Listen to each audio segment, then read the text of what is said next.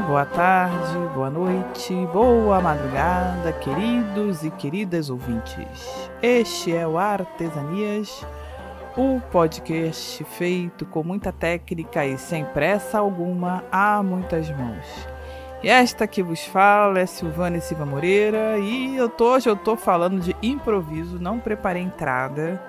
Eu só quero dizer que é o meu episódio que eu acho o mais, digamos assim, inovador dessa temporada. E aqui é Rogério Moreira Júnior e com certeza esse é um episódio que só foi feito e tá no lugar que tá porque é uma série independente mesmo. Para ter coragem de, de fazer assim. Você sabe, o mundo não gosta de criancinha, né? Então. Já não gostavam naquela época e agora não gostam, de... continuam não gostando. Então, corta esse roteiro com essas crianças aí, gente. Pra quê? A tua mirinha é muito bagunça no set. Enfim, hoje nós vamos falar de The Chosen, Os Escolhidos, temporada 1, episódio 3. Bora lá!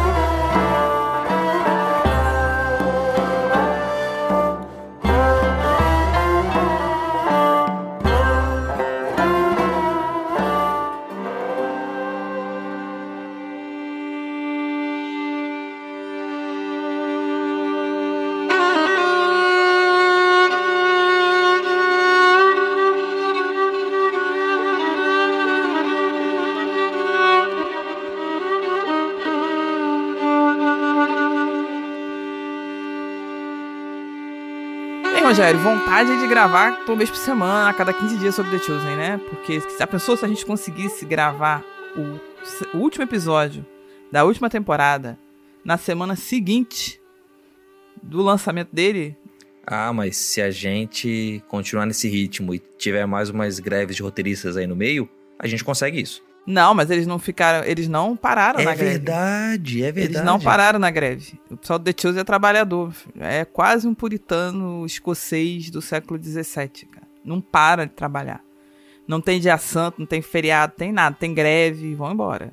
Na verdade, assim, se a gente tivesse editor pagando, né, editor pago e horas de trabalho. Pagando, é, podia ser. é, o editor pago e horas de trabalho indenizadas, a gente estava gravando aí a cada 15 dias com tranquilidade, né? Mas trabalho voluntário a gente não dá. Né? Mas quem sabe, né? Se rolasse aí um Patreon, um patrocínio, né? Alguém, né? Aí uma alma caridosa, almas caridosas, né? A gente fazer uma campanha de prosperidade, fortuna para 100 pessoas que doarem 100 reais. Quem sabe a gente poderia, né, gravar sobre The Chosen com mais frequência e quem sabe a gente alcançasse, né, a quarta temporada rapidinho. Mas então a gente vai falar sobre a quarta temporada no final. Vamos para voltar para a primeira. Que tal, Rogério? Se você também está empolgado com o trailer que saiu, a gente também ficou bem empolgado. Ah, vamos no final olhar o trailer junto com vocês, vamos assistir, fazer um react. Abraço, Casimiro. E depois a gente comenta um pouco assim do que a gente achou e do que a gente espera para essa temporada, que deve estar tá chegando bem breve aí. No, no IMDB, a previsão dela é 1 de fevereiro, né? Então, antes da gente falar do episódio em si, né, com spoilers, vamos falar aí da, da ficha técnica. Né? Como a gente já falou nos episódios passados, o episódio 3 ele tem o roteiro já batidos nesse podcast, Dala Jenkins, Ryan Swanson e Tyler Thompson. Eu amo o nome Ryan Swanson, parece muito o nome que, né, que o Cacete Planeta inventaria para falar de um americano. Eu ia dizer que parece o um nome que os meus primos de Brasília colocariam em um dos seus filhos. tchau, tchau, Jaisner Tennyson. Jennifer com JH, dois N's, dois F. É para vocês que eu tô dedicando esse episódio. E ele estreou em 21 de abril de 2019, junto com os outros três episódios que o acompanham. O título do episódio é Jesus Loves the Little Children, que traduzido é Jesus ama as criancinhas. Não canta mais nada que vão derrubar o nosso episódio por Isso. conta de direito autoral. Traduzido é Jesus ama as criancinhas. E é um episódio, assim, totalmente despropositado. Ele tem 30 minutos de duração. Ele é bem aquela coisinha assim, caraca, entrou aqui, gente, calma aí, o que, que tá acontecendo? Ele parece uma pausa, né, diante de tudo que a gente viu no episódio 1 e 2. E você vai perceber ao longo do, do mesmo que ele se passa durante e logo após o primeiro episódio. Ele é como se ele fosse é, entre o primeiro e o segundo e o final do segundo episódio do The Chosen. Sim. Ele parece que ele vai unir temporalmente a linha do tempo aí. Ele é um episódio que ele é contemporâneo à linha do tempo dos dois primeiros episódios. Recapitulando. Primeiro episódio é aquele sobre Maria Madalena, né? Sobre a mulher, que no final se descobre se chamar Maria. E o segundo episódio é um Shabá. Então ele é um episódio que dura, ele se passa no decorrer de algumas horas. E ali é, fica bem claro que ele começou esse episódio 3 dias antes do episódio 1 e ele termina aparentemente quando Jesus está para partir de Cafarnaum, ou está para entrar em Cafarnaum, talvez ali, é a hora que ele já não precisa ficar naquele acampamento ali, certo? Isso aí. A sinopse, gente, dessa vez eu resolvi pegar do IMDB. A sinopse do episódio seria basicamente: Jesus faz amizade e ensina o grupo de crianças que encontra seu acampamento nos arredores de Cafarnaum. E o episódio é basicamente isso. Eu vi algumas pessoas assim achando que não gostam, mas eu vou convencer vocês, ouvintes, que acharam esse episódio mais ou menos, porque que ele é um episódio maravilhoso, tá? Eu tenho pelo menos três motivos, mas vamos agora, né, ao episódio em si.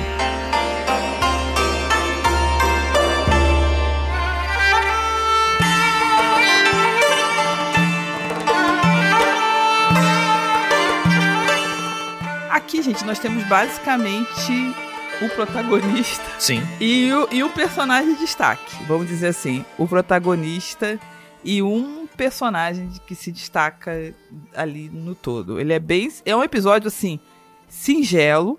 Ele é bem. O roteiro dele é linear. Ele não tem muito. Ele chega sem firula e ele manda ver no que ele quer, no principal objetivo dele. E eu acho que, assim, comparado até com os outros episódios, ele é um episódio, como você falou mesmo, linear. Porque você lembra que nos outros a gente tinha que decidir durante o podcast quantos núcleos o episódio tinha. Porque ele tinha vários núcleos, ia se intercalando bem em montagem de série, assim. Você não mostra uma história, você vai mostrando várias histórias. Esse daqui é um episódio que ele conta uma história. Ele é quase um conto, uma crônica. É, e, e assim, para não dizer que não tem núcleo, tem a Abigail, tem a criancinha, a família dela e os amigos, e tem Jesus. Às vezes você vê eles, os dois separados, mas eles estão no mesmo lugar, eles estão dentro da mesma história, eles se conhecem, eles estão interagindo. Não é, é um episódio que tem um núcleo, uma história, ele é um conto. Ele é como se fosse um conto, uma crônica. E assim, Silvana, eu falei no começo, ali na introdução, que ele é um episódio corajoso, que é um episódio que é só série independente para fazer, porque, Silvana, pensa bem. Você veio de um episódio ali que setou Maria, Mateus, Pedro, Nicodemos. Um segundo que desenvolveu eles. E aí vem o terceiro que sai. Pausa tudo. Que pausa tudo. É, e assim, e não é um episódio que pausa e ah, mas ele é um, um ínterim na série, ele é um intervalo, uma história fora, para daí no próximo episódio a gente voltar e daí ir pro núcleo e todo mundo continuar junto. Mas eu acho que ele. Agora a gente conversando, eu, eu, eu percebi isso. Se tem uma crítica que a gente pode fazer pros episódios 1 e 2, é que eles. Eles têm muita coisa acontecendo. E aí você tem que ver ali, e é, é fácil você perder alguma coisa. Eles são muito bons, são muito ricos, mas eles são muito densos. Esse daí, ele é, até por ser uma história simples, tem um, dois núcleos, ele é muito organizado. Ele é aquilo dali, ele tem um conflito no episódio todo, uma, um centro de, do episódio resolve aquele conflito, ele funciona como um curta-metragem. Então, eu vou falar para você, Rogério, eu acho que ele tem um núcleo, não acho não, tenho certeza, esse episódio tem um único núcleo, é o núcleo ali de Jesus. E na verdade, eu concordo com você. Eu não acho que o, os vários núcleos, os vários conflitos são um problema nos primeiros episódios, assim. É, é, as séries de TV típicas hoje em dia são assim, né? As novelas têm vários núcleos. Você começa com várias coisas acontecendo ao mesmo tempo. O que, o que acontece, vai acontecer no final adiante, é que esses núcleos se chocam. Né? Eles começam a se unir. As linhas ali de, de conflito de, de pessoas, elas vão se, começar a se reunir. E esse episódio, ele é o último respiro antes do mergulho. Sim. Acho que esse é o, o, o, o grande cerne.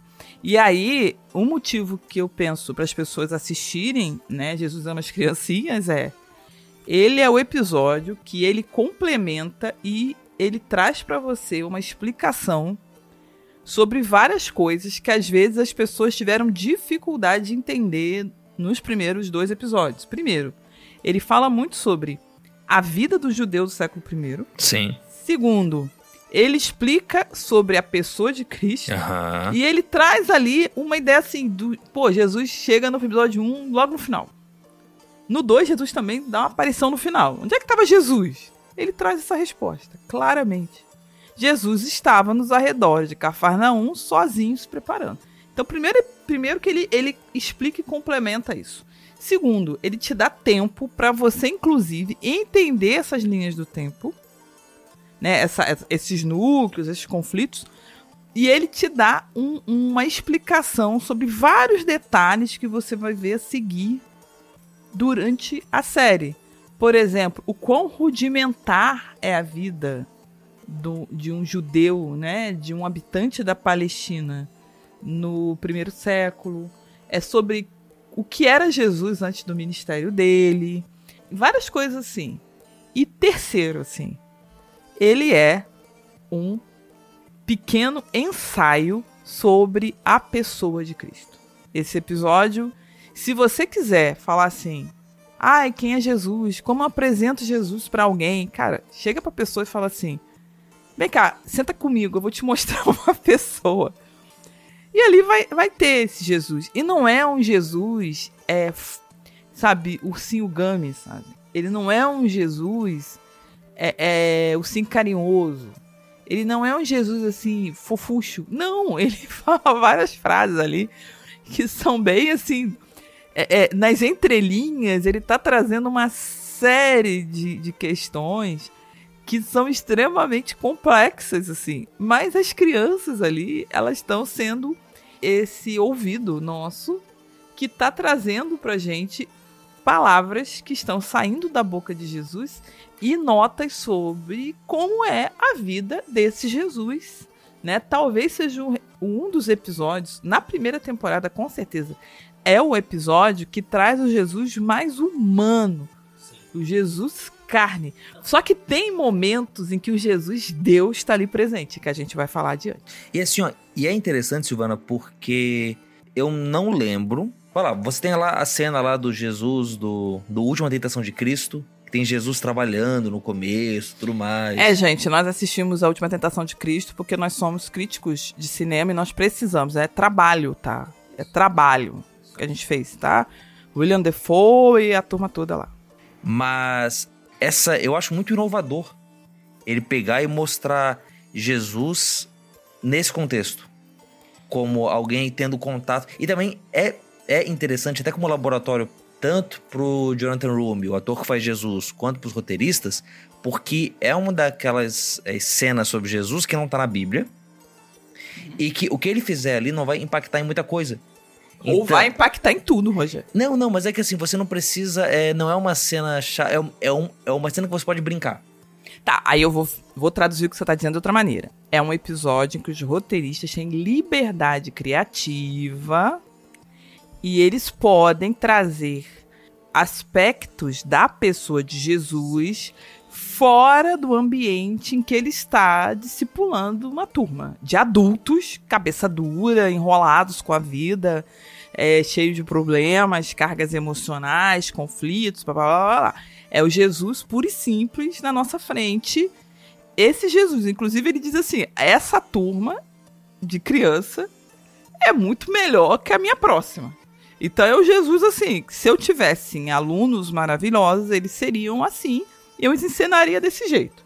E isso é legal porque você também, você falou ali que esse episódio é mostra, resume quem é Jesus, mas ele também resume a dinâmica dele com os discípulos. Porque você tem ali várias crianças que ele está ensinando, inclusive ele ensina o Pai Nosso. ele escuta elas, ele, ele trabalha junto com elas, mas você também tem uma primeira discípula que é uma menina, assim como Maria. Embora, ok, tinha outros ah, discípulos antes de Maria. Vamos então repassar a parte do episódio, porque eu acho que a gente já tá começando a queimar a pauta. É, esse episódio, episódio, como eu falei, de meia horinha, ele é bem rapidinho. E, com, e ele não tem aquele prequel, né? Ele não tem aquele flash, flashback que costuma ter nos episódios 1 e 2. A gente tinha. Aqui ele é cortado. E como é que ele começa? Como é que começa esse episódio? Ele começa com Jesus orando e chorando ao redor do fogo de noite. É. E onde é que tá Jesus? Nos arredores de Cafarnaum. Quem tá no, com no Jesus? dele, sozinho. É, ele começa com esse Jesus sozinho, né? E ali dá uma sensação assim de. Caramba, Jesus passando perrengue, né? Tipo assim. É. Cabaninha. Não, e, a, e até com essa vida de oração, que é essa vida de alguém que tá. Não tá. Ai, Jesus, ai Deus, abençoe esse dia, né? É, mas ele tá abrindo o coração diante de Deus. Numa busca, né? Lembra os, os salmos de lamentação e tudo mais o homem de dores. Esse Jesus que aparece aqui é um Jesus de busca, né? Um Jesus que busca o Pai. Você vê que ele tá ali é, ansiando pela presença do Pai. O Pai ali e ele estão num. É um, é relacionamento de, realmente intenso e afetuoso. Sim. De cara ali é uma impressão que eu tenho. Aí depois disso a gente tem a cena da menina Abigail lá na família dela, dizendo que vai brincar em algum lugar. A mãe fala para não ir perto do rio e tal. E ela vai ela encontra o acampamento de Jesus. Não, ela, ela, a mãe fala para ela não entrar no riacho. Ah, tá. Mas ela fala que vai para perto do rio. Então a gente sabe que tem um rio por ali, até porque os grupamentos humanos em geral estão próximos a cursos de água, né? Naquele tempo, então, era, era fundamental, né? Hoje em dia você canaliza e traz de longe, mas naquela cava poço artesiana, antigamente você tinha que estar à beira do rio e a menina vai. E é essa vida, né? Essa vidinha em primeiro século, criança solta na rua, não tem escola, não tem patrulha escolar, não tem conselho tutelar. Ela, como menina, não tem escola mesmo. É, pois é. Mas a escola naquela época era só os sábados e só para meninos. É uhum. É isso. Uhum. Quando o menino, é, é, pelo que eu sei, tá? Era assim a educação era com os pais, em casa, com a família. Quando a criança alcançava sete anos, se ela fosse um menino, ele ia frequentar a escola sabatina. Ele ia ter a escola dentro da sinagoga. Se ele se destacasse na escola da sinagoga, aí eu não vou lembrar se era aos 12 ou aos 14, ele ia para uma escola rabínica e ele estudar com frequência. Se ele não se destacasse, se ele fosse um aluno médio, ele ia aprender o ofício com a família. E aí ele estava é, sentenciado a cumprir o destino né, empregatício dos seus familiares. Ele aprender o ofício do seu pai, provavelmente. Tanto que, né, Jesus, o carpinteiro, e depois a gente pode explicar, né, o que, que é carpinteiro no primeiro século. Jesus, o carpinteiro, já, já, já ouvi essa explicação, que significa que Jesus não foi selecionado para a escola rabínica. Que Jesus era um aluno mediano lá na hora de estudar a Torá. Ou Jesus criou tanto rolo perguntando para o rabino, que o rabino chegou e falou assim: Ó, oh, Jesus, tu não dá não, tu tem, não tem condições. Eu não acredito, tá? E eu vou falar. Eu tenho bases para isso na terceira temporada para explicar. Jesus devia ser um bom aluno, mas por algum motivo ele não foi selecionado para a escola rabínica. Né? Não sei se tinha uma questão de você é, privar né, a família de ter aquele braço para trabalhar. Tem essa questão também. Eu acho que não bastava ser o um melhor aluno. Você tinha que ter como manter a criança estudando para ser rabino enquanto a família, naquele tempo, dependia que tivesse braços para fazer a, a, as tarefas, né? Você ter muito filho naquela época era você ter uma empresa maior. E provavelmente, não necessariamente o Rabino não ia com a cara de Jesus e limou ele do vestibular, né? Da, da prova para a escola técnica de Rabino. Enfim, mas você tem esse Jesus aí é, sendo abordado por uma criança que é uma menina, né? E é muito interessante o Dallas Jenks e os roteiristas demais terem escolhido uma menina para ser quem conta Jesus primeiro. Sim, sim.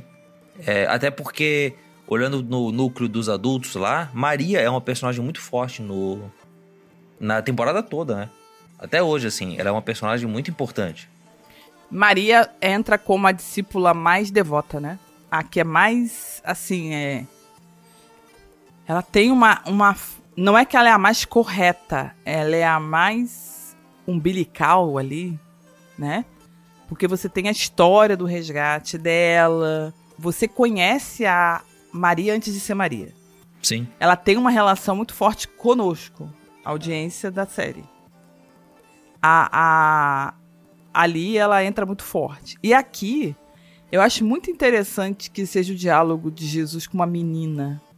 É, e não um diálogo de Jesus com um menino. Não, não que isso, gente, vai dizer assim, ah, dá gente feminista, né, empoderamento feminino. Não é isso. É porque as meninas, elas eram justamente um grupo que não tinha acesso à a, a, a, a, instrução formal, né? Torá significa instrução. Então, ela recebia dos pais dela, da mãe do pai. Eles ensinavam a, a, a Torá para ela.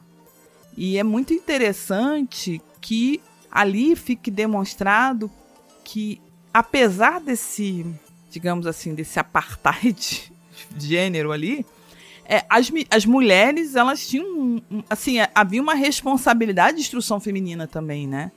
É, eu vejo ali daquele jeito, né? Como era feito, a gente poderia, né, explorar um pouco mais, mas é, é interessante o Dallas deixar bem claro ali, cara, vai ter mulher aqui discutindo Bíblia, discutindo versículo, em qualquer faixa etária, que não vai ter. É, é, Jesus faz essa, essa abertura aí de, de, de, debate, de discussão, né, de acesso ao conhecimento, e ele não, não, não vê barreira no gênero, não, cara.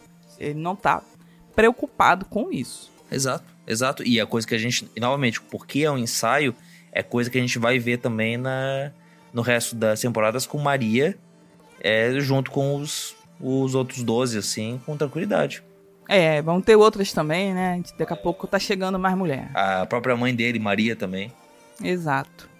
Mas essa Abigail, ela é uma menina que mora nos arredores de Cafarnaum e me chama a atenção que ela, a mãe dela já apareceu anteriormente na série.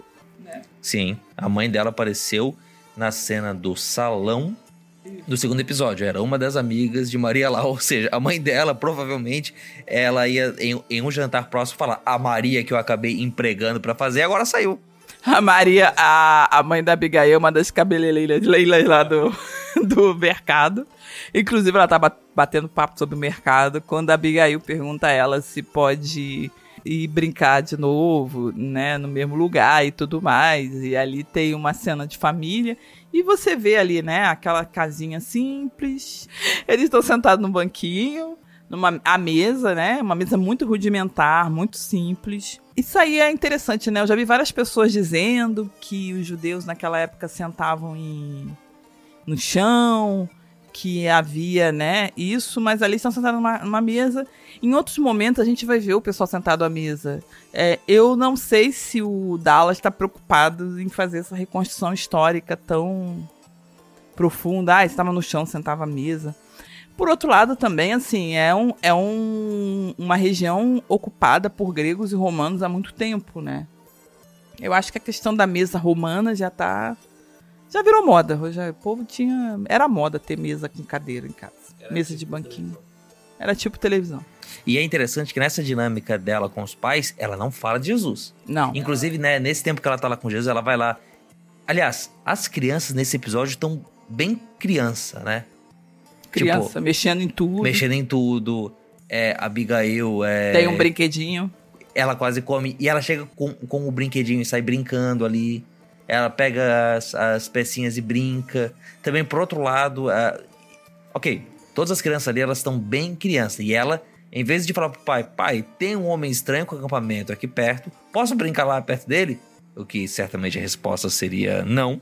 Inclusive, Lígia, se você estiver ouvindo isso no futuro, a resposta ainda é não. Pois é, né? Eu sempre falo para as pessoas, ah, mostra esse episódio para as crianças, mas aí tem que fazer um disclaimer, né? Assim, não recomendo. Crianças que estão ouvindo esse episódio, nós não recomendamos que vocês encontrem um estranho na rua, acampado, e fiquem conversando com ele. sem que um adulto saiba disso. Na verdade, você não deveria conversar com ele sem que um adulto estivesse junto. Talvez, se o adulto estiver junto, ele não vai deixar você fazer isso. Não é recomendável, né? É, é, esse, esse episódio ele tem que ter disclaimer, Rogério. Tem que ter disclaimer. Devia lá no início botar um disclaimer. Exatamente, devia mesmo. Eu acho que são os dois únicos pontos fracos desse episódio, que é crianças não façam isso e a parede de pedra falsa de isopor que aparece perto de Jesus. Gente, quem te puder aí, volta no episódio e abre na hora do acampamento. Tem no, na cena final tá bem clássico assim, a parede de pedra é muito falsa, é isopor pintado assim, mas muito mal pintado. Eles podiam ter deixado sem. É que as crianças tinham que se esconder atrás da parede, né? Aí eles falaram assim: ah, coloca a parede de pedra aí. Dallas não tem pedra. Ah, faz isopor. Chama um carnavalesco carioca pra fazer. Mas eu acho que um carnavalesco carioca teria tido um cuidado, assim, de botar uma fenda, mas. É muito caro, assim. É, é, tem cara de ruína, não. Tem cara de isopor empilhado. O resto do acampamento é muito bem feito. As roupas de Jesus, o aventalzinho, a mochila de Jesus. Aliás, Dallas coloca a mochila de Jesus na loja. Frete grátis Brasil, por favor. Vai vender. Vai vender. A mochilinha de couro. É que aquela mochila deve ser cara, Rogério. Aquilo ali deve ser couro. Seu... Mochila de couro é cara. Mas aquilo ali é muito, é muito estiloso. Não, é demais, demais, é demais. E o aventalzinho de couro de Jesus, cara? Jesus tá muito no couro. Tá muito, tá muito bonito. Muito legal. Os brinquedinhos de madeira, tudo. O único problema gritante é a parede. É. Aquilo dali é, infelizmente. Mas aí, Rogério, já que a gente começou a falar, vamos explicar, né? O que que Jesus está fazendo ali naquele local? Qual é o. Qual é o. o, o... Assim, por que, que Jesus está acampado ali? Ele está de home Porque office. tem gente, às vezes, que, que, que vê aquilo e não faz, não liga os pontos. Então, só pra gente ser bem explícito, né? Jesus está fazendo home office ao ar livre. Isso aí. Exatamente, ele está nos arredores de Cafarnaum onde tem cliente, onde tem gente rica, inclusive, se bobear Nicodemos pode ter comprado alguma coisa de Jesus. Pra levar pros netos. E é, ou aquela fechadura lá, aquelas coisas. Ele tá ali nos arredores de Cafarnaum trabalhando. E ali, como ele não tem uma casa na cidade, ele vai lá, ele vende as coisas. Ainda, né? Que já já Jesus vai ter casa na cidade. Isso. E aí depois ele volta pro acampamento para dormir e trabalhar e fazer novas peças. Rogério, Jesus não é um home office. Ele é um nômade analógico. é isso. Você descrevendo Jesus é um nômade analógico. Jesus, ele, ele era de Nazaré. Aí ele falou assim: Ah, vou passar uma temporada em Cafarnaum. Aí ele foi pra Cafarnaum e ficou trabalhando em Cafarnaum. Só que ao invés de levar o notebook dele, o celular, ele teve que levar outras As ferramentas. ferramentas. Mas assim, resumidamente, por que, que eu falo isso? Tem gente às vezes que assiste o episódio e tem dificuldade de, de ligar os pontos, né? Então, para quem não entendeu ainda, né? Ali fica bem claro que Jesus, ele é um, ele é um artesão. A palavra car que a gente traduz por carpinteiro nas versões de João Ferreira de Almeida, elas é, é tecnos, né? Tecton. É, é uma palavra que significa é artesão de construção. Então, é o cara que faria que faria desde trabalho de construção de casas até decoração. Então ele misturaria o trabalho de, de é, alvenaria, de pedra, de reboco, de, de madeira, de acabamento, de, dos móveis interiores e tudo mais. Inclusive, Rogério, eu uma vez eu ministrei uma aula na escola dominical sobre os anos em que Jesus não é citado nos evangelhos, que Jesus teria feito. E uma das coisas que alguns autores falam, tá? Claro, gente, isso é, isso é especulativo, que eles dizem o seguinte, que a cidade que o Herodes ele constrói lá na beira do lago, né, de, de do, do mar da Galileia, é uma cidade que foi construída na época da infância de Jesus, que provavelmente é, eles precisaram de muitos tectons, e é possível que tenha tido abundância de emprego na época que José estava voltando do Egito para Nazaré. E esse trabalho de Tecton era isso, era edificar uma cidade. Então vão lá os Tectons, eles vão, segundo a ordem né, dos arquitetos, eles vão fazer de tudo. Vão construir, reformar, decorar, vão a Leroy Merlin inteira, entendeu? É tudo os Tectons, eles são a Leroy Merlin daquele tempo né? Até o embelezamento. Então, ali é, é interessante porque Jesus está fazendo um trabalho de Tecton que ele pode carregar. O que, que ele pode carregar? Pequenas ferramentas, né? Então é uma fechadura de uma porta e coisas ali de até de embelezamento, de decoração, brinquedos para as crianças, né? Ele tá fazendo ali tipo uns cestos ali de madeira, como fosse mais gaiolas. Então ele tá fazendo o, o que ele pode fazer, que é móvel, né? Que ele pode transportar. Afinal de contas, as ferramentas de Tecton para fazer um trabalho de alvenaria, de, de edificação da casa, né? É, seriam mais pesados, exigiriam empreiteira, né? Alguma coisa um pouco mais pesada. Então Jesus está ali nômade analógico, trabalhando. E ele fala, inclusive, que ele não está levantando dinheiro, né? Está trocando por comida e roupa.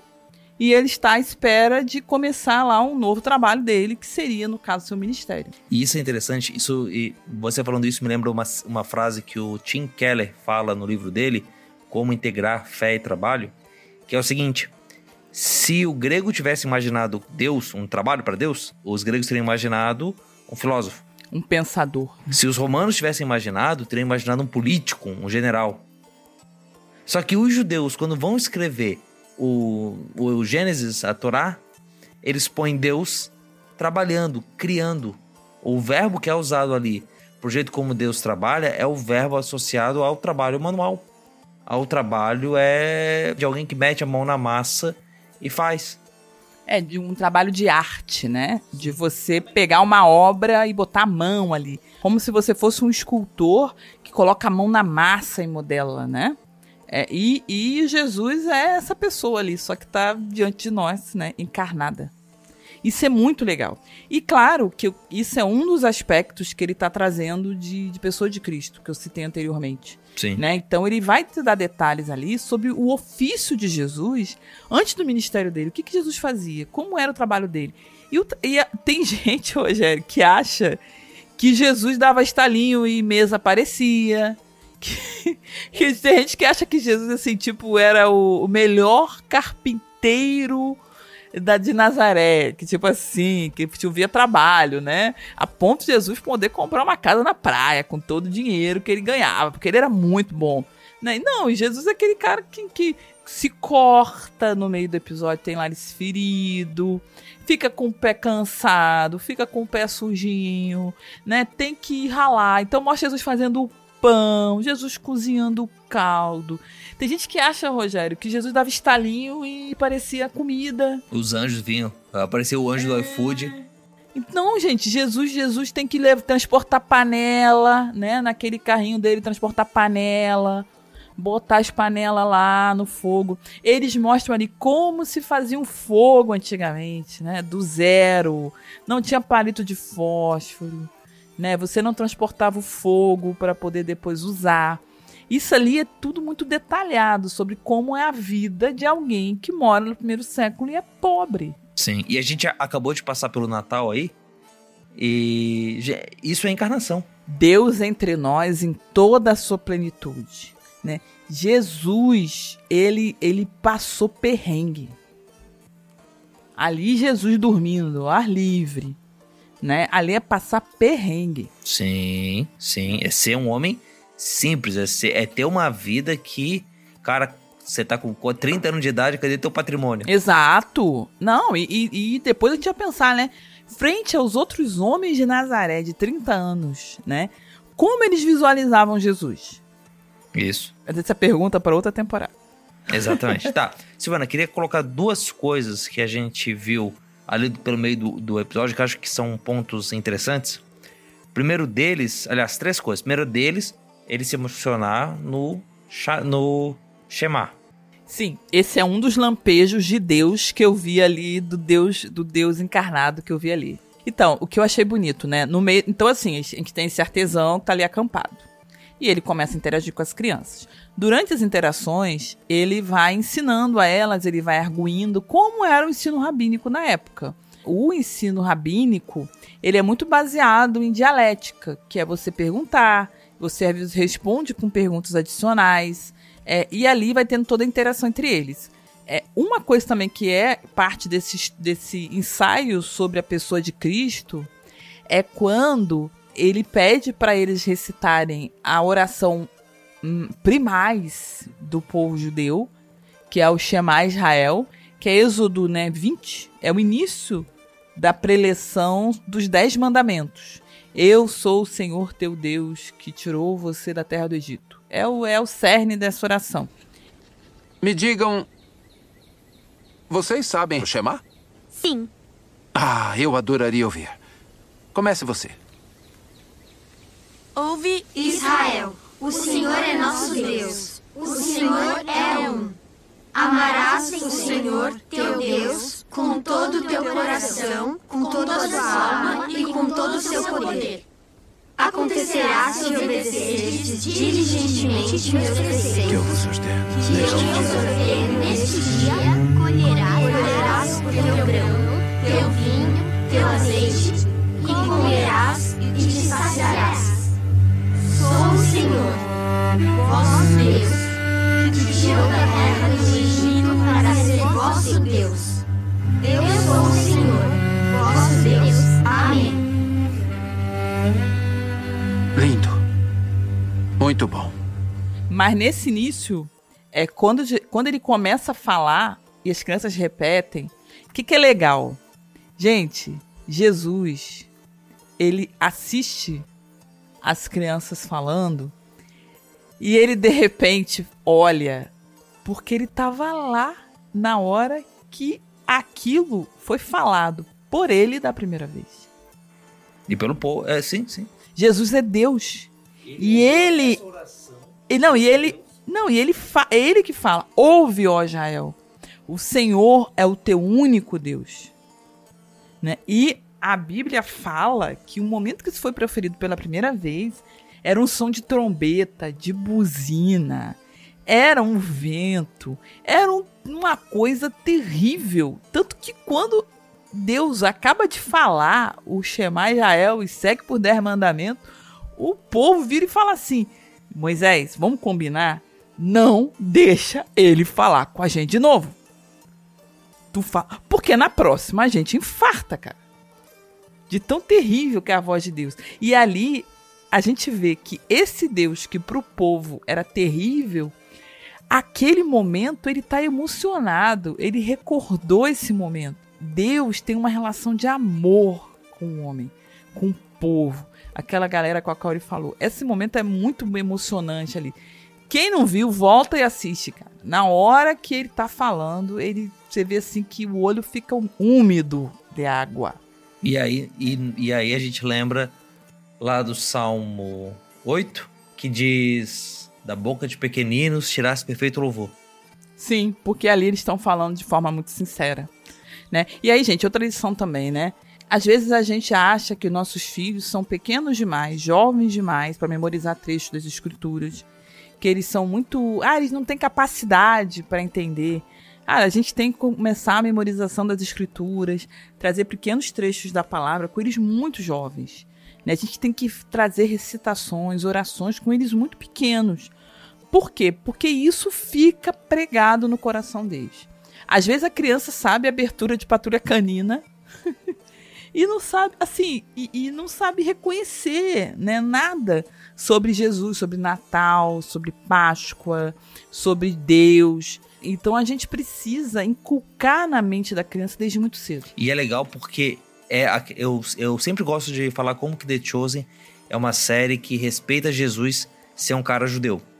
E assim, é não só Jesus, mas os discípulos, todo, todo mundo ali, porque fazia parte da educação daquele povo recitar e relembrar essas coisas. Então, né, são, são pessoas que estão com a cabeça enfiada dentro do Antigo Testamento. E, e, e coisa que às vezes a gente não é. Entende? Então eles pegam referências, eles estão. Poxa, é demais, assim. Só, gente, para confirmar, o Shema Israel realmente é Deuteronômio, capítulo 6, tá bom? Que a gente começou a falar e aí vai para ficar preciso. O trecho de Deuteronômio, capítulo 6, e ela começa com Ouve Israel, Adonai nosso Deus, né? Então ela começa desse, desse jeito. Isso, que Shema é uma palavra em hebraico para ouve. Isso. Um outro trecho é quando Jesus, no protótipo de discípulos ali, treina com eles o Pai Nosso. Que isso é muito bonitinho. Então, Rogério, você pode pensar que ele tá treinando. Eu acho que ele, assim, é uma oração que é natural para ele. A impressão que dá é que Jesus sempre, ensina, sempre que tinha oportunidade, ele ensinava o Pai Nosso. É, às vezes as pessoas acham que Jesus ensinou o Pai Nosso pela primeira vez aos discípulos. E ele deixa bem claro que quando ele quer falar de oração com alguém, ele explica o Pai Nosso. É o, o livro-texto dele, a cartilha dele de oração é o Pai Nosso. E o terceiro trecho, esse é muito interessante, é quando uh, ele começa a falar sobre que a gente tem que amar os outros, tem, tem que deixar justiça para Deus. Teve, teve um menino ali que foi incomodado por outro e acabou revidando. E quando ele fala isso, um deles fala: Poxa, mas o Rabino Josias lá disse que a gente. Diz, diz que o Messias vai vir descendo sarrafo na turma. E aí, Jesus. Calma aí, só pra. Professor, a armadilha que os seus alunos plantam para você na aula. Jesus, neste episódio, ele também passa por ela. O papo de mais em outra disciplina. mas no ano passado, a tia Cocota disse. Então, Jesus, nesse episódio, passa por isso também. E ele fala: olha, você tem que respeitar os mais velhos. Eles têm que ser ouvidos mas nem sempre eles têm sabedoria. E ele cita a história de Davi e Saul para poder falar o que, que você faz, né, diante da injustiça. E, e é, ele tá contando a própria história, porque ele como filho de Davi, ele vai fazer exatamente isso. É, resumindo qual a história de Davi que ele contou. Ele conta a história de quando Davi estava fugindo do rei Saul, que estava perseguindo ele, sem motivo nenhum. E teve a oportunidade de matar Saul, mas não fez. Aliás, ele, isso aconteceu duas vezes. E por que que Davi não fez isso, Rogério? Porque ele respeitava Saul como rei, como autoridade, e também porque ele, como homem manso, e Jesus fala muito sobre mansidão nesse episódio, esperava que Deus ia dar o trono para ele, que ele não ia ter que tomar a força. É, o resumo ali é que a justiça pertence a Deus, né? Isso. isso. Então ele, ele queria mostrar para as crianças que a justiça pertencia a Deus, que a frase que o menino usou ali da lei que era olho por olho, dente por dente, era uma frase a ser empregada no contexto de um julgamento, né, oficial, feito perante autoridades oficiais, né, diante da própria Torá, e não uma lei para ser usada no dia a dia entre relacionamentos. Né? Ele, ele usou esse argumento ali, pelo menos é o que a gente vê na série. Talvez algum teólogo, alguém que está ouvindo, fale, não, mas eu não concordo. Na série, o contexto é esse né? Então ali, resumidamente, ele traz, né, o Jesus como mestre, como professor de alunos que o procuram, né? Os alunos pedem para conviver com ele. E o ensino naquele tempo é muito isso, né? É um ensino associado a passar tempo junto. Não é um ensino associado a eu vou ter um quadro de giz aqui, vou te transferir um conteúdo e se eu acredito ou não nesse conteúdo, pouco importa. O ensino naquele tempo era o ensino de convívio, o ensino de vivência e o ensino de, o ensino de convicção. Então a primeira coisa é isso. Segundo, é, Jesus revisa conteúdo com eles, então ele pede para eles recitar o Shema Israel, ele faz perguntas às crianças para elas dizerem o que, é que, elas já sabem e tudo mais. Ali Jesus passa conteúdo para eles, que né, as orações, Jesus transmite algumas, algumas novas regras para eles, né? Que para as crianças trazem, são trazidas como novidade e tudo mais. Ele não tá falando com pessoas que não sabem nada. Ele tá pegando aquilo que elas já sabem e elogiando, inclusive, a própria Abigail, que, mesmo sendo menina, não tendo o conhecimento formal, ela sabe de coisas.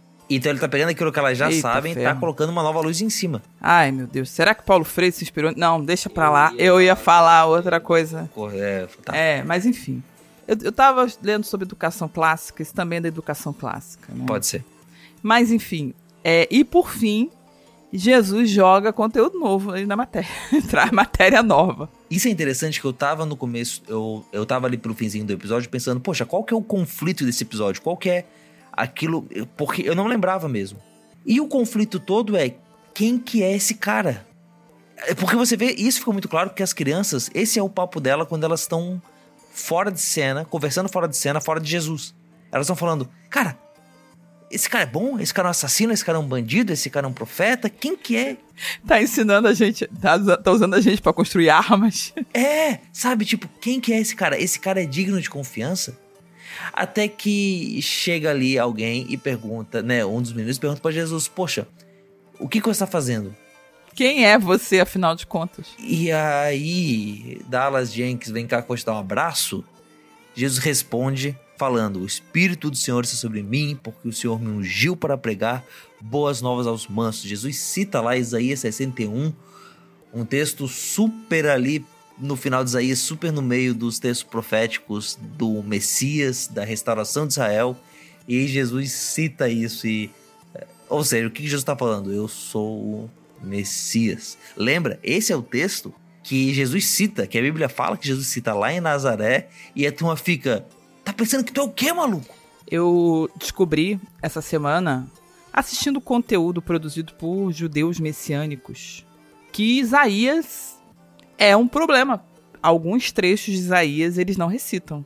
Eles pulam. Porque são complicados para eles. É, Isaías 53 é um. E talvez esse 61 também seja problemático, assim. Não, não, melhor não falar dele, não. É, há algumas pessoas, e aí alguns BTcasts já esclareceram isso, né? Alguns estudiosos da Torá do- e do Talmud e dos profetas vão colocar a que esses trechos se dizem respeito a Israel, né? Então o Espírito do Senhor Deus está sobre mim, é sobre mim Israel, né? Eles vão preencher essa lacuna com isso. Mas tem uma galera que 53 enrola, enrola bonito a questão de colocar Israel como servo sofredor soa como uma gambiarra. E aí vem um problema. Né? Então, é, esse episódio ele traz Isa- Isaías como, como citado várias vezes, e é um interessante porque são trechos do Antigo Testamento que são extremamente sensíveis né? para o nosso ouvido de cristão, que assiste EBD e tudo mais. Mas é pra gente, sim, nós cristãos, crentes em Cristo Jesus, quando você ouve que Isaías fala, né, é, sobre Cristo, assim, pra gente é muito patente, é muito óbvio. Você lê e fala, cara, é óbvio que tá lá desse jeito, que é sobre Jesus. Né? E nesse episódio, o Dallas, assim, e o Jonathan Rooney, na atuação dele, trazem a flor da pele isso. Quando ele fala isso, ele tá falando daquilo ali de tão de coração, né? E- Ele tem tanta convicção que depois, quando ele falar isso de novo, tu fala assim, cara, não tinha como ele falar outra coisa. Né? Ele tá falando do que o coração dele tá cheio, o coração do próprio Deus. Demais, demais. E aí, o episódio termina. Jesus se despede das crianças, vai embora. Ele despede, mas acho que as crianças não entenderam, né? Pelo menos a Abigail não entendeu. Mas a cena dele deixando os brinquedinhos pra ela, ah, tem que chorar naquilo dali. É, eles, eles, Paga o imposto do choro e vai chorar nessa cena. ele- eles fazem nessa, nessa cena aí, na minha opinião, assim, eles trazem um fechamento pra esse conto, né? Que é assim, ele se despede, ele avisa, né? Que o tempo com eles foi bom, então dá a entender, ó, gente, acabou, né? Mas eu, eu ali vou dizer assim, que a Abigail no dia seguinte foi checar se ele deveria realmente, se ele realmente foi embora, né? Deve ter ido. ela pensou assim: será que ele foi embora? Será que houve algum problema, né? Será que ele, ele é, assim, foi um sonho, né? Tá tudo, desapareceu tudo. E lá estão os, os resíduos, né? Uhum. Espero que todos biodegradáveis da presença de Jesus, né? Espero que Jesus não tenha deixado nada ali que continha plástico, né? Alumínio não reciclado, baterias de lítio que pudessem contaminar o solo e o lençol freático ali. Mas Jesus vai, deixa ali alguns resquícios da presença dele e deixa um presente para Abigail. Sim, poxa, demais. E é, é bonito, eu acho muito poético assim, essa coisa de o Deus que moldou as criaturas deixa um brinquedinho que ele fez. Para as, ah, caramba. É, e a- ali é um fechamento de roteiro muito interessante, Rogério. Eu acho, assim, a solução muito boa. Porque no início do roteiro, o, o Jesus fala ali que ele estava produzindo material que seria vendido para pessoas de posses. Sim, e ela Aquele- fala que a gente não é rico. É, então ele diz assim, olha, É, de certa forma, aquilo ali era estranho para ela. Ela não tinha contato ali com aquilo. A brincadeira que ela tinha era ficar explorando os arredores e brincar com uma boneca feita pela mãe dela. Aquilo que Jesus estava produzindo, ele não tinha. As crianças ali não tinham dinheiro para acessar. Então elas estavam olhando ali, lidando com aquilo, várias coisas que estavam ali, elas não, não era acessível a elas. Né? É como você pegasse. Hoje com TV é muito difícil ter um brinquedo, né? Com internet que a criança não conheça. Mas vamos dizer, Jesus estivesse construindo um PlayStation 5. A gente criança com Lego. É, a gente tipo assim, viu um Lego, era Na tipo nossa assim. época era diferente, rapaziada. É, na nossa época Lego era inacessível. Lego era era Coisa de coi- primo rico. coisa de primo rico. Eu tenho eu, eu tinha um primo Todo mundo que teve. ele, é todo mundo teve esse primo, né? As pessoas, inclusive, tem gente que diz que eu sempre tenho um, tenho um primo. Eu sempre tenho um Se primo. você né? não teve esse primo rico, você era. Eu tenho, gente, eu tenho infinitos primos para infinitas possibilidades, mas dessa vez eu vou falar de um primo que eu, que eu tinha, que ele é o pai dele comprou, sabe, um carrinho de controle remoto. Puxa vida. E aquele carrinho de controle remoto sem fio, porque eu, eu ganhei um negócio que tinha um controle, mas ele era com fio. Sim. Era tipo um sapo que pulava, você tinha que apertar. Mas era um, era um negócio de ar, né? Era meio tosco, gente, deixa quieto. Mas o meu primo, o pai dele deu pra ele um carrinho de Fórmula 1 com controle remoto. A gente ficou maluco. E eu lembro que era um troço que a bateria acabava rapidinho. Era um negócio super gastão, assim. É o símbolo da riqueza por dois motivos. Primeiro, porque é caro. Segundo, que pilha é cara. Sim, sim, sim. Aquelas baterias quadradinhas, se bobear. Não, antes do carregamento USB, né? Então você ganhava. Bah. Aí você brincava com aquilo ali e meia hora depois tinha que trocar pilha e tudo mais. Você nem podia brincar muito, porque gastava, né? E você Sim, ficava um sim, tempo sim, sem sim, brincar.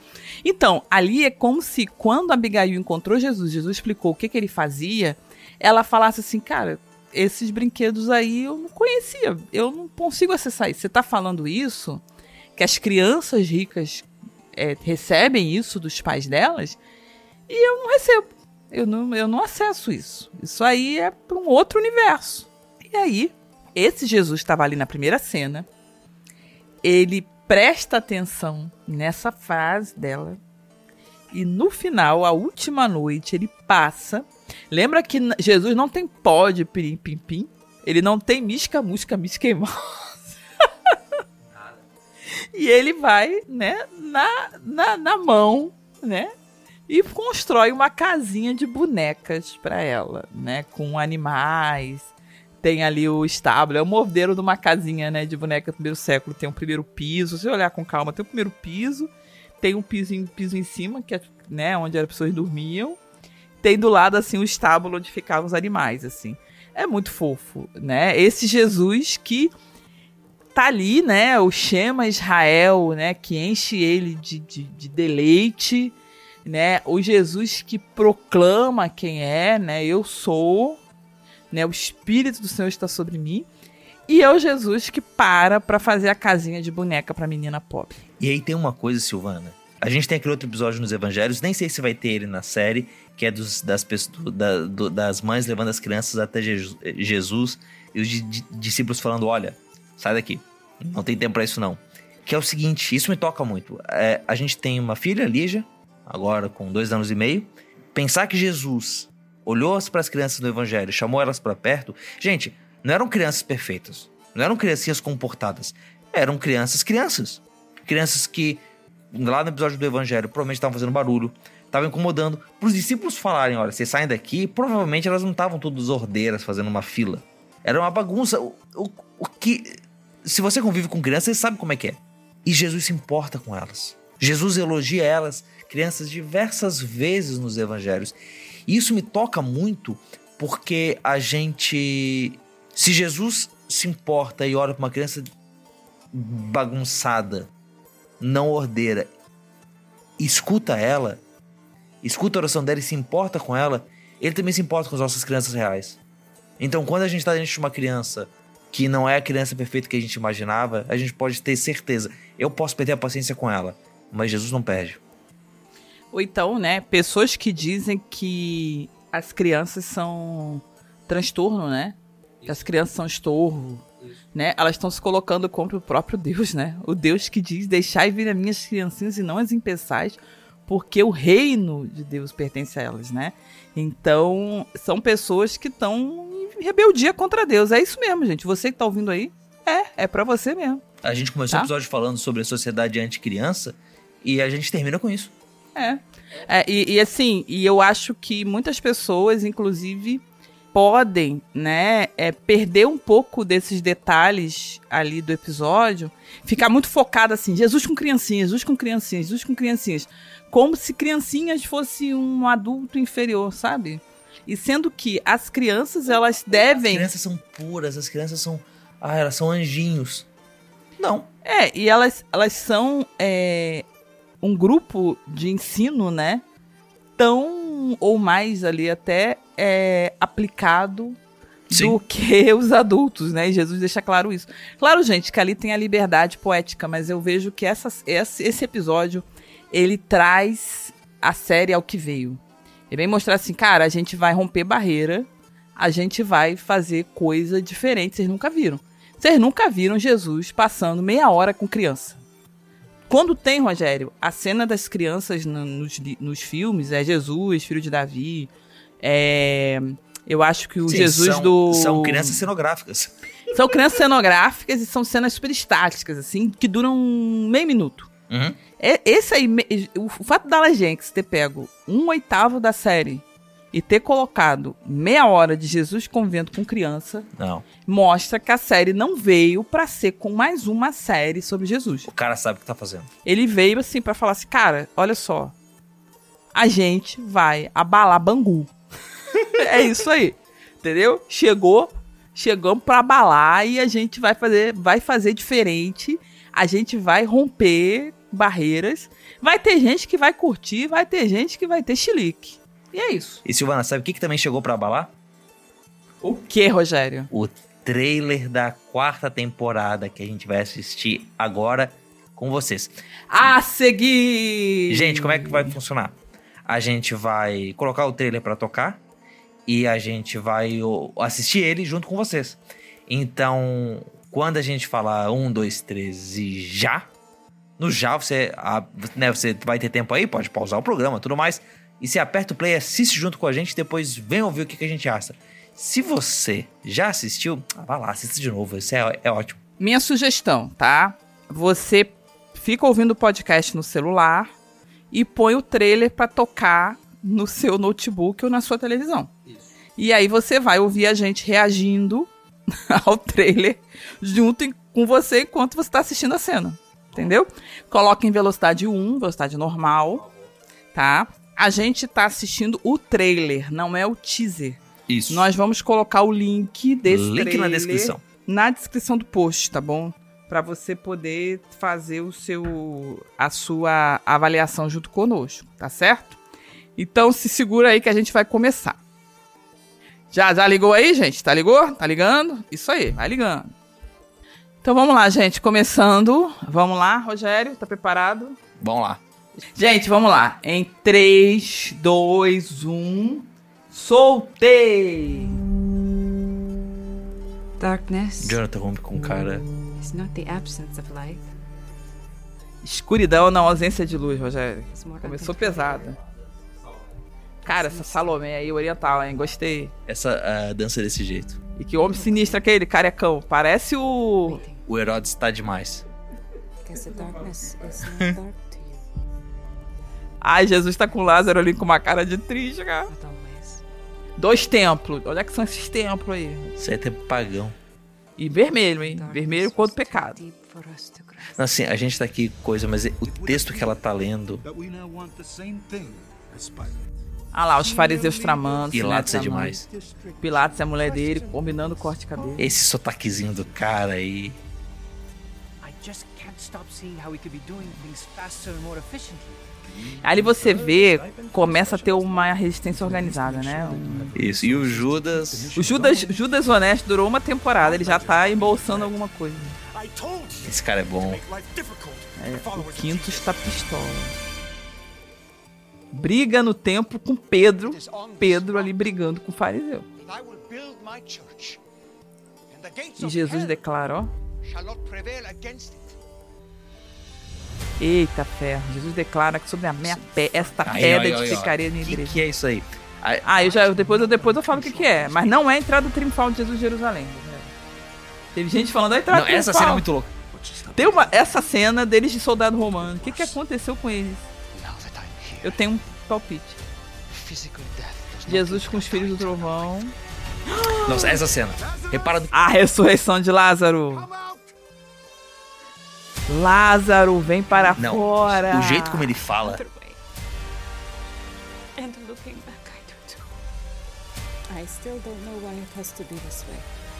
Isso é uma oração, alguém tá orando, né? O amargo muitas vezes se mistura com o doce. You told us it would be like that.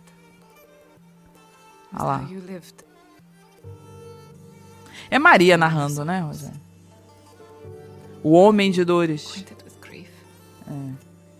Conhecedor da aflição. Caramba. Acabou. É isso, Rogério. Nos cinemas em março de 2024. Poxa. Então, olha só. É um trailerzinho de 3 minutos pra deixar a gente maluco. Não, demais. Ele é um trailer feito pra acabar com a gente. É só pra a gente se situar, né? É, o ministério de Jesus Cristo, ele tem três fases que para os especialistas marcam são marcadas pela transição de cada ano do ministério de Jesus. O ministério de Jesus durou cerca de três anos e aí o primeiro ano seria é, um ano do Jesus desconhecido, Jesus anônimo, seria esse o termo, em que Jesus circula livremente, não é reconhecido por ninguém, faz um milagre ou outro, às vezes as pessoas nem sabem, ah, foi um cara que passou, ah, não sei quem era, não, mal sei o nome dele, não sei quem é, até porque o nome Jesus era um nome bem comum. Nós vimos ali na série do The Chosen que o menino era Josué, o que é uma, uma variação assim que na época era muito próximo, era como se fosse Gabriela e Gabriele, né? Era uma coisa assim. E o segundo ano é o ano do Jesus popular, o Jesus que vai orar, tem uma turma atrás dele, né? Tá em luto, tem uma galera cercando ele. Jesus não tem tempo pra nada. Jesus vai dormir quando vê tá a casa do Pedro, onde ele tá dormindo, tá lotada de gente. Né? Esse é o Jesus é rockstar, né?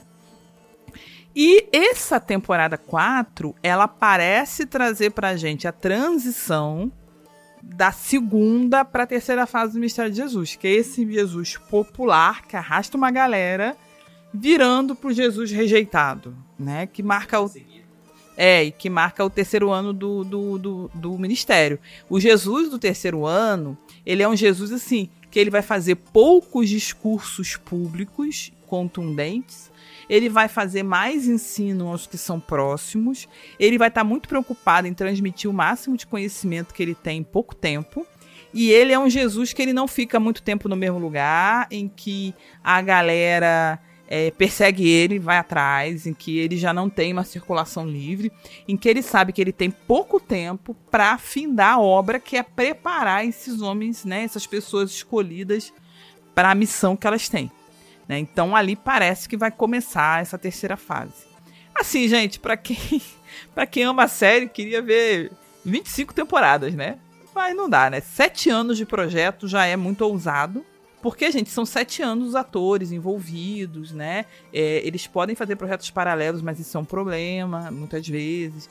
Então, é sete anos comprometido com um único projeto e nem todo mundo consegue. E aí, Rogério, quais são suas impressões sobre o trailer da temporada 4? Eu acho que ele, né, como você falou, ele, ele põe o tom, ele coloca ali a gente para esse período mais, mais tenso, muito bem feito. Eu acho que tem momentos ali que tenta nos, nos enganar, tipo a parte dos de Maria olhando para dentro do sepulcro e ai, é, é a ressurreição, não, é a ressurreição de Lázaro. Ou então as, as palmeiras ali e nossa, mas já é a entrada triunfal, não, deve ser outra entrada triunfal. Mas ele ele tá ótimo assim, ele coloca a gente no tom e que chegue em março, que chegue em março e que alguém possa ficar com a Lídia pra gente poder ir ao cinema. Vamos ao cinema levando a Lígia, porque afinal de contas, a Bíblia é uma coisa super família. São umas criancinhas, a gente acabou de falar nesse episódio. Exatamente. É, Rogério, complementando o que você falou, eu acho que essa temporada vai ter muitos acontecimentos. Eu vi muita gente falando, ah, é a temporada mais triste de The Chosen. Então, gente, The Chosen é uma série dramática. Deixa eu te contar. e vai ficar pior. É. E eu acho, tá? Minha impressão, essa temporada ela vai marcar acontecimentos muito críticos no ministério de Jesus, mas assim, já tá bem claro que o Dallas não vai cobrir todo o ministério de Jesus. Ele vai privilegiar aquilo que diz respeito à experiência dos escolhidos com o mestre. E ali vai ter realmente é uma temporada de meio, né? É o meio da, do tra- da trajetória, é a temporada central. E ali vão acontecer, acon- vão acontecer coisas fundamentais, como né, a morte de João Batista, aí tá bem claro. E eu gostei muito ali da caracterização do, do Rei Herodes, que parece que vai ser um cosplay do Rodrigo Santoro de Xerxes em 300, né? Tá bem claro ali que é, assim, ele pegou o layout do Xerxes de 300, né? Ele quis deixar bem claro ali a inspiração que ele teve. Ali também tem a declaração de Pedro de que Cristo, né? Cristo é o fi ele, Jesus é o Cristo, o escolhido, o filho ungido de Deus. A gente não tem ali a confissão, mas a gente tem Jesus dizendo o que ele diz logo depois da confissão. É, e ele diz que as portas do inferno não prevalecerão sobre ela. Você mesmo comentou comigo em off que ele tá falando isso diante de dois templos pagãos. Aham. E para alguns, é, algumas divindades gregas, greco-romanas, é, algum, a- haviam divindades que estavam ligadas a, ao inferno, né? Que estavam guardando os portões do Do inferno. Hades tal. É, então aque, é, aquilo ali pode ter alguma relação com aqueles templos. A gente não sabe onde eles estão situados. A gente vai. Agora está curioso. É, mas o que que me chamou a atenção? Jesus chorando quando. Provavelmente quando. Sabe, né? Não quando Lázaro tá morto, mas quando ele chora depois, quando Maria chega.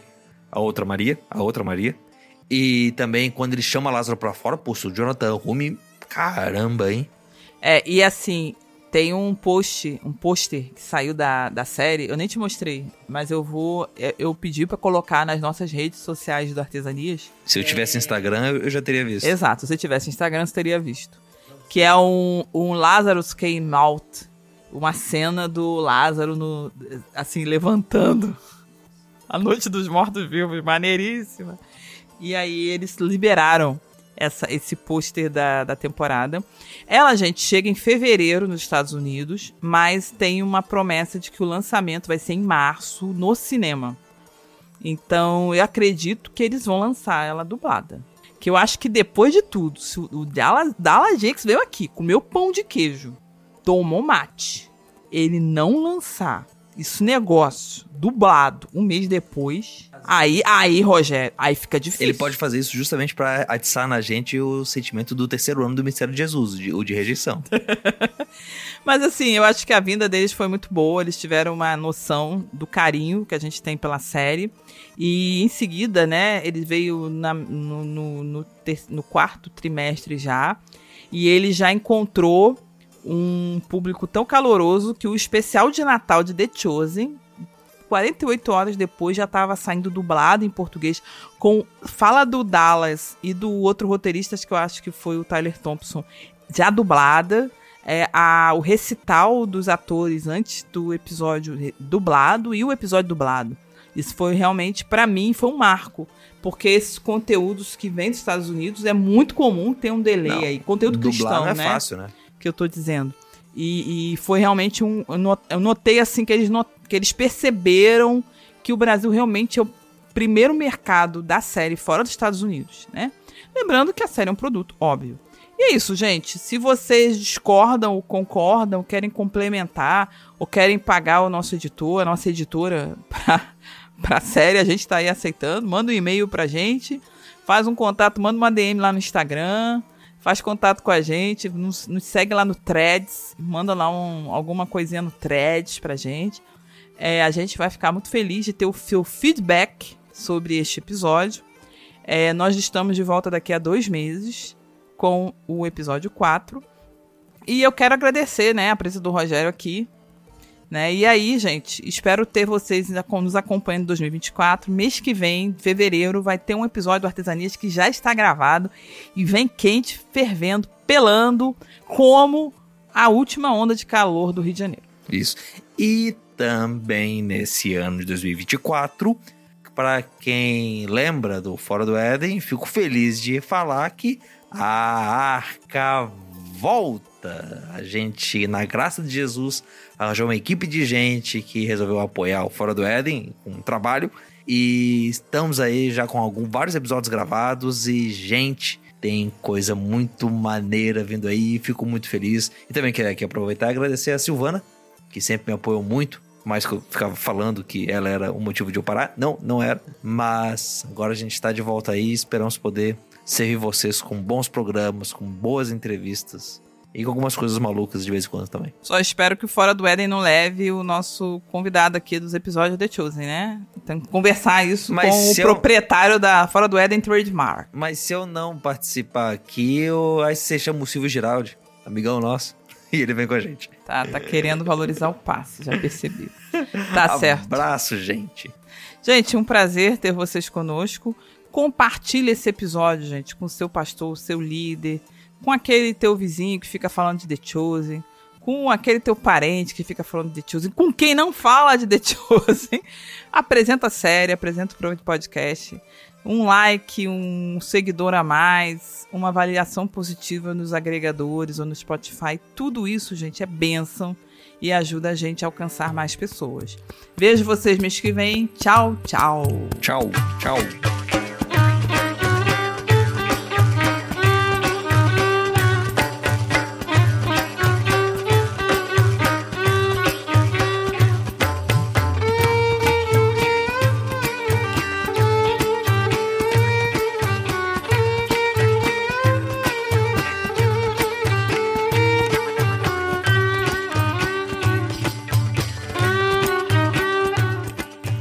O Artesanias é um podcast sobre comportamento e vida cristã, que traz à tona temas relevantes para a reflexão dentro da igreja falante de língua portuguesa, explorando formatos variados de elaboração de conteúdo em áudio. Compartilhe com quem você conhece. Nos siga em nosso Instagram e no Threads, onde nós compartilhamos vídeos e pensamentos a respeito de temas do cotidiano e dos nossos episódios. Nos ajude a ganhar relevância e fazer este programa chegar e edificar a cada vez mais pessoas. Precisamos muito também saber a sua opinião sobre este tema. Deixe-a na área de comentários da postagem, no e-mail artesaniaspodcast.gmail.com, no nosso Instagram em arroba artesaniaspodcast ou em nosso grupo do Telegram, cujo link está aqui em nossa postagem. Dê cinco estrelas na avaliação deste episódio, seja no Spotify ou na plataforma onde você ouve podcasts.